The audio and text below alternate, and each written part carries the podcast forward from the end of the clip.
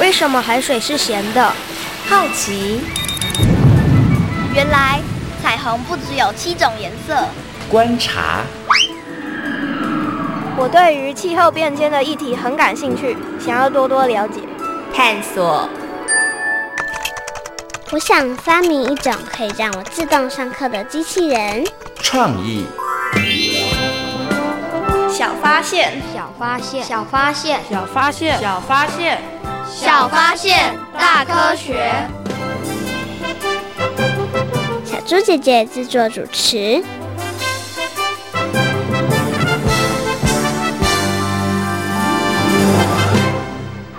哇，真难想象！呵呵，什么是真难想象？农业损失啊，明明一把青菜卖几十元，但因为天气变化，却能造成上亿元的损失。应该是数量很多的缘故吧？不过损失真的这么严重吗？当然，听听历史上的这一天你就知道喽。二零一六年一月，霸王级寒流重创台湾农业，全台寒害灾情累积损失高达十七点五亿元，创下十七年来新高，寒害程度堪称史上最严重。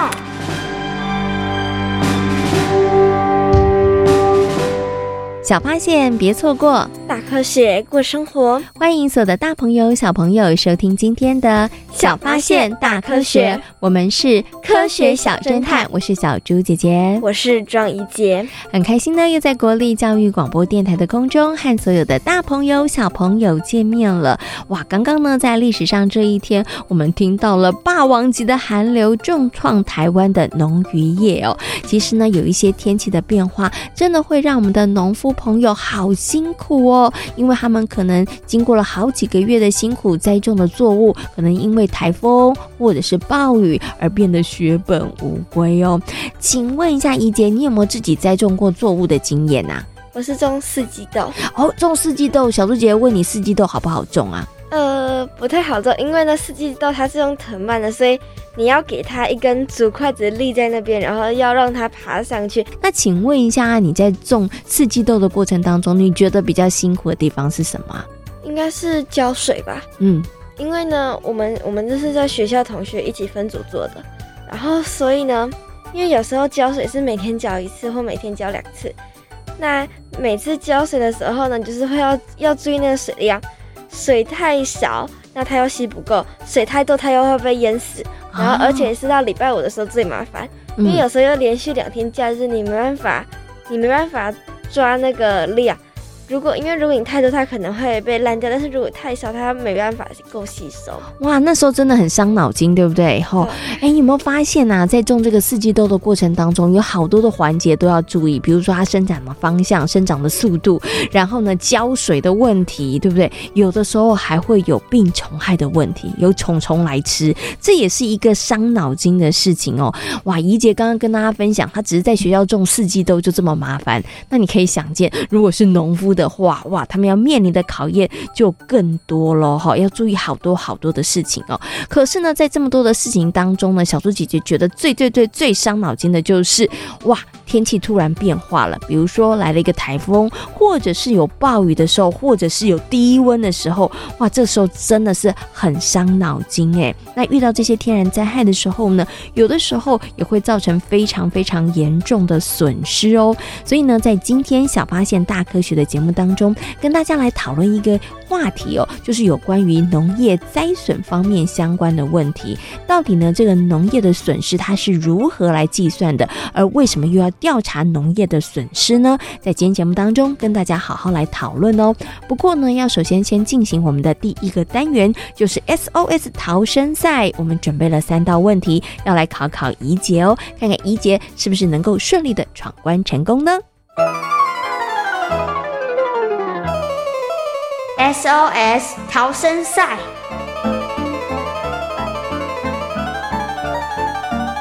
欢迎来到 SOS 逃生赛。面对各种灾害，你需要有超级的智慧和临危不乱的能力，才能顺利逃生。我们总共设有三道关卡，祝福大家都能顺利通过三道关卡，成为防灾小达人哦。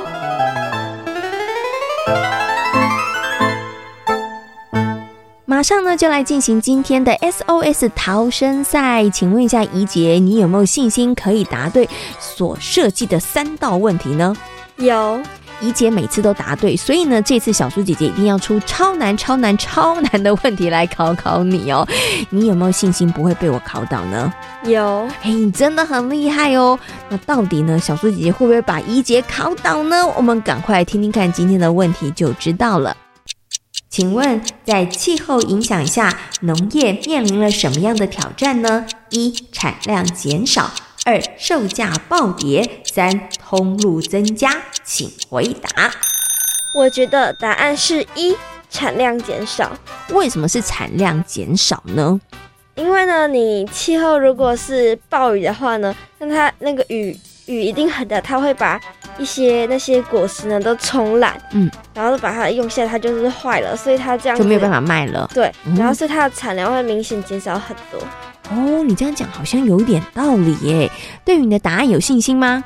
有。那我们赶快来听听看，怡姐有没有答对哦。答对了，恭喜怡洁答对了。没错，在气候的影响下呢，其实啊，有的时候农业的产量会减少哦。除了刚刚提到的暴雨、台风或者是寒害，其实都是有可能的哦。好，恭喜怡洁呢，顺利的答对我们的第一题。那我们赶快听听看第二题的题目是什么？因为气候变化是无法控制的，所以农民的损失也是无可避免的。请问对不对呢？我觉得答案是不对。不对，为什么？可是你又不知道什么时候要下雨，什么时候天气会变冷。因为呢，它这个损失或许第一次可能没办法避免，但是后面可以根据先前的经验来慢慢去调整，或者是就是去调整。来，它的种植方式，或者是它种植农作物的时候呢，可能遇到雨天的时候要做了一些什么的防备哦。所以你觉得可能第一次会损失惨重，但是呢，只要好好汲取前一次的经验的话，那后面就可以慢慢的修正跟调整，那损失应该就会越来越少。对于你的答案有没有信心？有。那到底一姐有没有答对呢？我们赶快听听看。答对了，恭喜一杰答对了，答对好开心，对不对？觉得自己的判断完全正确哈，没错，其实就像啊，我们在生活当中会遇到一些可能做错事啊，或者是做不对的事情，但是如果我们可以汲取教训，去做一些修正的话，下次就可以避免这样子的损失或者是错误再发生喽。好，接下来进行今天的最后一题哦，我们来听听看题目是什么。一场台风或者是暴雨，对于农民造成的损失包括了哪一些呢？一、作物；二、器材；三、以上皆是。请回答。我觉得答案是三，以上皆是。为什么是以上皆是呢？因为农作物的话呢，这个是一定就是对的嘛。嗯哼。那器材方面呢？我觉得就是因为如果它下大雨的话，它可能有些的。器材像是因为有些藤蔓类它是那个架子的，然后有可能雨它可能会被折歪或者是歪掉，所以它可能也会有一些损失。哦，因为就像种四季豆一样，对不对？它需要一立一根架子。好，好，那到底呢？怡姐有没有答对呢？我们赶快听听看哦。耶，答对了，答对了，很厉害哟、哦！恭喜怡姐今天的顺利闯过三关，成为我们的防灾小达人哦。SOS 逃生赛挑战成功。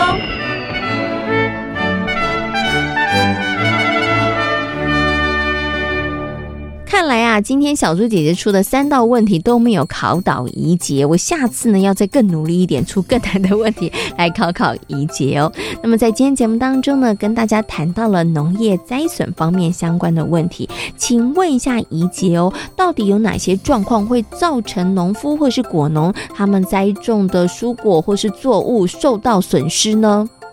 我觉得应该就是有，如果有人去偷的话，哎，没错，有人偷，对不对？就会造成损失了。那还有呢？一些台风或暴雨，哦，气候变化的影响。那还有没有呢？就是一些虫害啊，虫害没错，有些农夫或者是果农也很担心这个虫子会去咬他们的作物哦。哇，所以你刚刚讲了有气候的，也有人为的，有人去偷，对不对？然后有病虫害方面相关的问题哦。那小猪姐问你哦，你觉得去调查这个农业灾损重不重要？需不需要去调查呢？我觉得很需要去调查。为什么你觉得很需要去调查呢？因为呢，这样子调查以后呢，可以看看农民的损失是哪些，那这样子可以回报给政府，让政府做出一些嗯比较一些政策哦，可以做一些政策上面的调整。对不对？或者是做一些修正？哇，我觉得你这样讲好像有点道理哦。那到底为什么我们要调查农业灾损呢？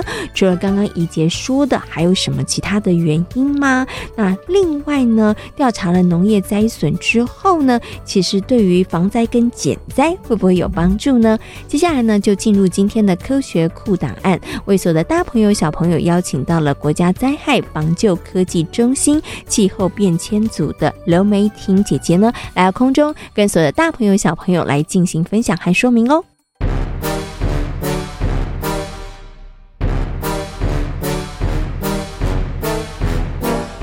科学库档案。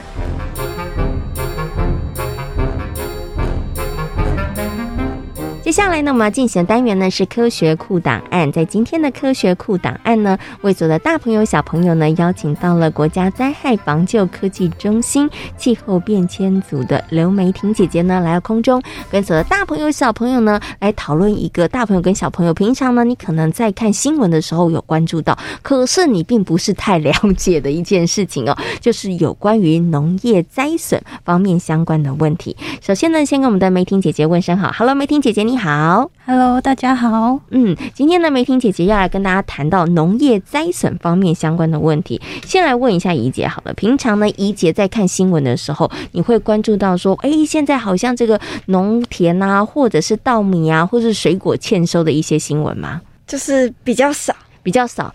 妈妈会不会比较关心？不知道，因为价钱就会变得不一样了，对不对？因为产量的不、oh. 产量的问题就会影响价格的问题哈。所以呢，我们今天要跟大家好好来讨论有关于农业灾损方面的问题哦。那想先请问一下梅婷姐姐哦，到底在什么样的情况下，这个农夫或者是果农他们所栽种的，不管是稻米啊，或者是一些作物，会受到一些损害呢？嗯、那其实，在农产品生产生产的过程中，其实蛮常遭遇到一些呃这些气象灾害的侵袭，包括了像是台风啊、豪雨，或是干旱不降雨，然后高温害或是寒害的低温，这些都会造成就是作物的一些呃受损的一些情况出现。嗯、那其中呢，就是以雨害跟台风，它其实对整个作物的生产威胁是最严重的。所以你刚刚提到的台风跟豪雨，其实对于这个农作物会有影响。可是，在这个气候变迁的情况下，它可能对于农作物所造成的影响可能会更严重，因为农民可能会来不及准备，或是准备不够充足，对，对不对？哈，可能会导致这个损失会变得更加严重哦。那请问一下怡姐哦，那刚刚小猪有问你，对不对？妈妈可能会关心是不是这个农业有灾损哦？怡姐，你觉得为什么要调查这个农业灾损的情况啊？因为这样子可以知道农民他们现在的境况，然后可以跟政府或者是一些机关来改变原本的政策。哦，是这样子吗？请问一下梅婷姐姐。没错，其实，呃，在做调查的时候，去，嗯、呃，根据去调查农民，然后去了解就是受损原因，然后提供给就是上面的呃政策去做调整修正，是其中一个管道。嗯、那我们主要去。调查农作物损失的原因，还有另外一个，怡姐可以想得到吗？补助农民，因为农民很辛苦，他们种的东西，然后做的作物都没有了，是不是可以补助农民呢？补助农民这个是就是政策上面政策面的部分，他们会根据农民的情况去提供适当的补助。嗯那我们这边最主要去调查的原因呢，而是就是把这些现况反映给，就是像是农委会这些机关，让他们了解说，我们就是在调查的时候有遇到什么样的原因，那要怎么样去帮助到农民？嗯哼。那我们主要调查的目的其实就是收整，就是作物的致灾门槛值。嗯，对，什么叫做致灾门槛值啊？致灾门槛值简单来说就是说，呃，就像我们人体，我们人发烧一样，我们发烧就有一个标准值，就像是说到了三十七点五到三十八点五就是发烧生病了嘛。那作物的话，它其实每个作物呢都有这样的一个生病致灾的门槛值。嗯，那像是各种作物，它其实都会分别有高温、低温，还有降雨，还有缺水，然后每一种就是灾害别。对于作物的这个致灾的门槛值的条件都不一样。其实美婷姐姐的意思就是呢，到底哪一些作物雨下到多少的时候，对它来讲会造成损失，或者是温度到几度的时候，什么作物它可能就没有办法继续生长下去。对，所以呢，就可以有这样的资料之后，就可以提供大家呢提高警觉，可以提供农农民要特别注意说，哦，这个可能要下大雨了，或是温度要升高了，你要特别的留心。对，是这样子的意思吗？没错。哦，OK，好，所以呢，其实刚刚梅婷姐姐告诉大家了，为什么要调。查这个农业灾损哦，其实就是希望可以提供我们的一些相关单位，它可以在制定政策的时候，然后也可以提供农民他们可能在栽栽种作物的过程当中，可以有一些数据，可以有一些参考跟依据，再去做一些调整哦。请问一下宜洁，你觉得是天气造成的灾损比较严重，还是病虫害灾造成的灾损比较严重呢？应该是天气吧？为什么你觉得是天气啊？因为大范围吗？对，而且那个。天气有可能会造成病虫害，但是病虫害并不会影响到天气。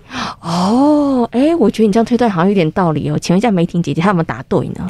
没错，应该是这样子，没错的。因为其实天气它其实都会间接跟直接的影响到整个作物生长的环境的条件。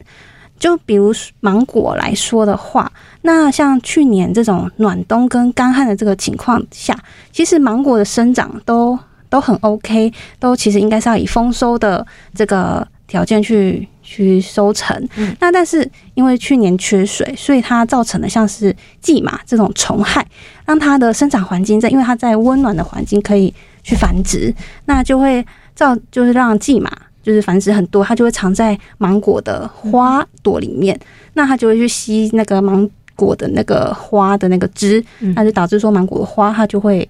就会干枯，对，就没办法开花，那会落花，没有开花的情况，那没有花就不能授粉，不能授粉，它就没办法结果，那就会影响到就是之后产量的部分。所以像刚刚讲的，因为呢，可能全球暖化，因为气候变化的关系，所以可能也导致一些病虫害，它其实可能更加的猖獗。对，然后也会影响到这个农作物的部分哈。对，好，那最后呢，想请问一下梅婷姐姐哦，就是呢，今天跟大家谈到了这个农业灾损的这个部分，然后也告诉大家哦，为什么要调查？那我们调查了这些农业灾损之后，要如何来帮助我们真的好辛苦的农夫朋友哈，或是农夫叔叔伯伯阿姨，可以真的让他们在栽种作物的过程当中，可以得到一些帮助呢？好，其实我们调查这些呃门槛值啊。其实我们都会拿拿来当做是一个呃，就是作物各个作物的这个临界值。那我们会去针对每个作物，然后还去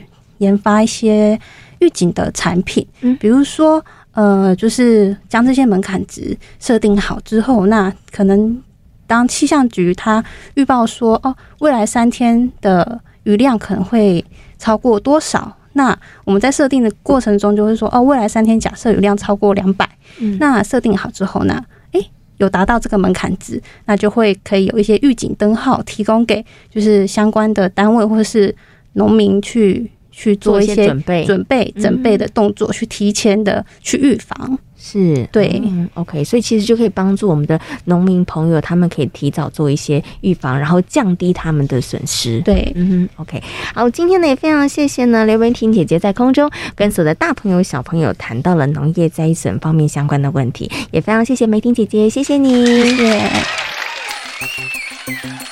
小猪姐姐。我觉得调查农业的灾损对于防灾和减灾都有很大的帮助。哎，没错，其实啊，透过刚刚呢刘梅婷姐姐的说明之后，相信大朋友跟小朋友呢，应该对于这个议题有更多的认识和了解喽。其实呢，农夫们他们会面对的问题，除了我们刚刚讲的天然灾害之外，病虫害也是一大困扰哦。请问一下怡姐，你有没有听过“蝗虫过境”这句话？有啊，你知道它是什么意思吗？嗯，应该就是就是一大群的蝗虫来飞过去。飞过去的时候，也把那边的食物都吃掉了。没错，对于这个农夫来讲，这真的是一个很大的挑战哦。像印度呢，就曾经遇过大规模的蝗虫入侵的危机哦。但是呢，印度政府他们却利用七天的时间哦，就消灭了四千亿的蝗虫。小猪姐姐，他们到底是怎么做到的啊？很神奇，对不对？哈、啊，相信大朋友跟小朋友也很好奇哦。接下来呢，就进入今天的英雄救难队，我们来听听看这个故事喽。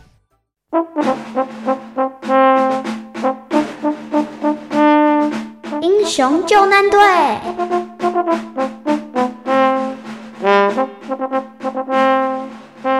二零一六年开始。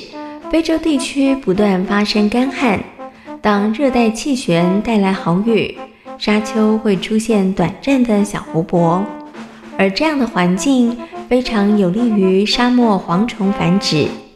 为什么大家会这么害怕沙漠蝗虫呢？这是因为沙漠蝗虫具有高度的活动性，它破坏性的进食方式也相当的惊人。啊，真是太可怕了！今年的蝗灾怎么会这么严重啊？大半年的辛苦全都化为乌有了。以前听别人说过蝗虫过境威力惊人，这回啊，我可真的见识到了，这到底有多少的蝗虫啊？每一平方公里大约有一点五亿只蝗虫，还可以吃掉啊三万五千人所需的粮食。哦，天哪，太可怕了！其实更惊人的是，蝗虫群移动的速度也相当惊人。一天可以到达一百五十公里，一个蝗虫群可以在同一个区域停留十七个小时，同时造成破坏。难怪各地都把蝗虫入侵视为如临大敌。蝗虫除了破坏力惊人之外，繁殖能力也不容小觑。每一代蝗虫的繁殖规模数量可达到十到二十倍。二零二零年，印度面临了前所未有的四千亿蝗虫入侵的威胁。为什么会有这么多的蝗虫呢？其实得从二零一八年气候变化开始说起。为什么今年蝗虫的数量会这么多呢？嗯，这要从二零一八年开始说起。嗯，二零一八年，热带气旋越过了阿拉伯半岛南部一个空旷无人的沙漠，因为暴雨。沙丘有不少短暂形成的小湖泊，这提供了蝗虫繁殖的好环境。什么？二零一八年？原来这批蝗虫两年前就蠢蠢欲动了。没错，罗马不是一天盖成的，惊人的蝗虫数量也是慢慢积累而来的。哦，刚刚提到，二零一八年五月的蝗虫只是第一代，同年十月，鲁班飓风在阿拉伯海中部登陆，这让第二代的蝗虫出现了。它们的繁殖能力比第一代强了二十倍！天哪，太惊人了吧！是啊，二零一八年的台风只用了九个月的时间，就使得蝗虫成功繁殖三代，数量大约增加了八千倍。就是这庞大的数量，让我们现在饱受损失啊！真是太可怕了。嗯，其实不止印度了，肯亚啊、乌干达啊、坦桑尼亚这些地方也饱受损失呢。印度受到东非蝗虫入侵的影响，导致农产品大幅的减产或者是欠收，而西部的拉贾斯坦邦和古吉拉特邦是最严重的区域。我们一定要想办法，尽快解决这个问题。嗯，不过四千亿蝗虫不是一个小数字，这要怎么处理呢？总不能等到他们把所有的作物都破坏殆尽吧？如果到了那一天，那么不止农人受损，整个国家的食物供给也会出现问题。没错，所以一定要好好的处理。目前啊，我们会先在重灾区投药，而且因为当地的地形并不利于蝗虫生长，所以我们推测造成的影响应该没有那么大。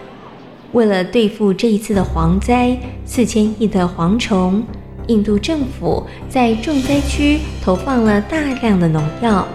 再加上印度气候高温潮湿，并不适合这种沙漠蝗虫生存，所以印度政府在非常短的时间内就消灭了四千亿只的蝗虫。虽然动作快速，但也造成了不小的灾损。哎，你领到援助的费用了吗？嗯，哎，虽然费用不高，但也不无小补啦。对呀，这一次的蝗灾，虽然政府解决的速度很快，但是蝗虫的威力真的是太大了。对啊，听说啊，针对这次的灾情，政府已经启动灾害救助机制。提供了大约五亿台币的金额，唉，这些钱对于农民来说根本就是杯水车薪啊！真希望蝗灾不要再发生了。这不太可能吧？我看最好的方法就是想出更快而且有效的解决方法。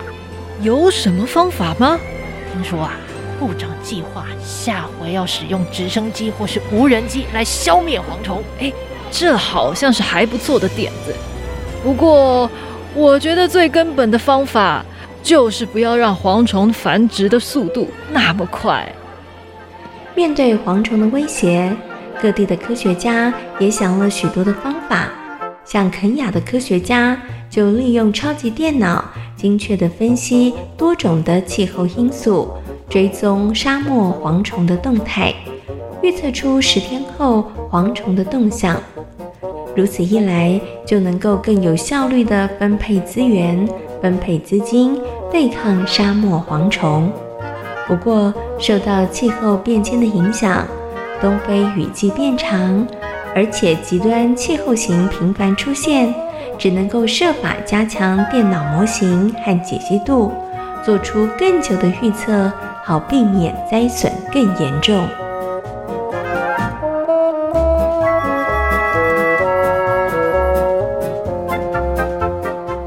在今天小发现大科学的节目当中，跟所有的大朋友小朋友讨论到的主题就是农业灾损。请问为什么要调查农业灾损呢？因为这样子可以来防灾和减灾。没错，没错。希望呢可以让我们的农民朋友呢，他们在种植作物的时候，或者是在预防一些天然灾害的时候呢，更有一些步骤，更有一些方法哦。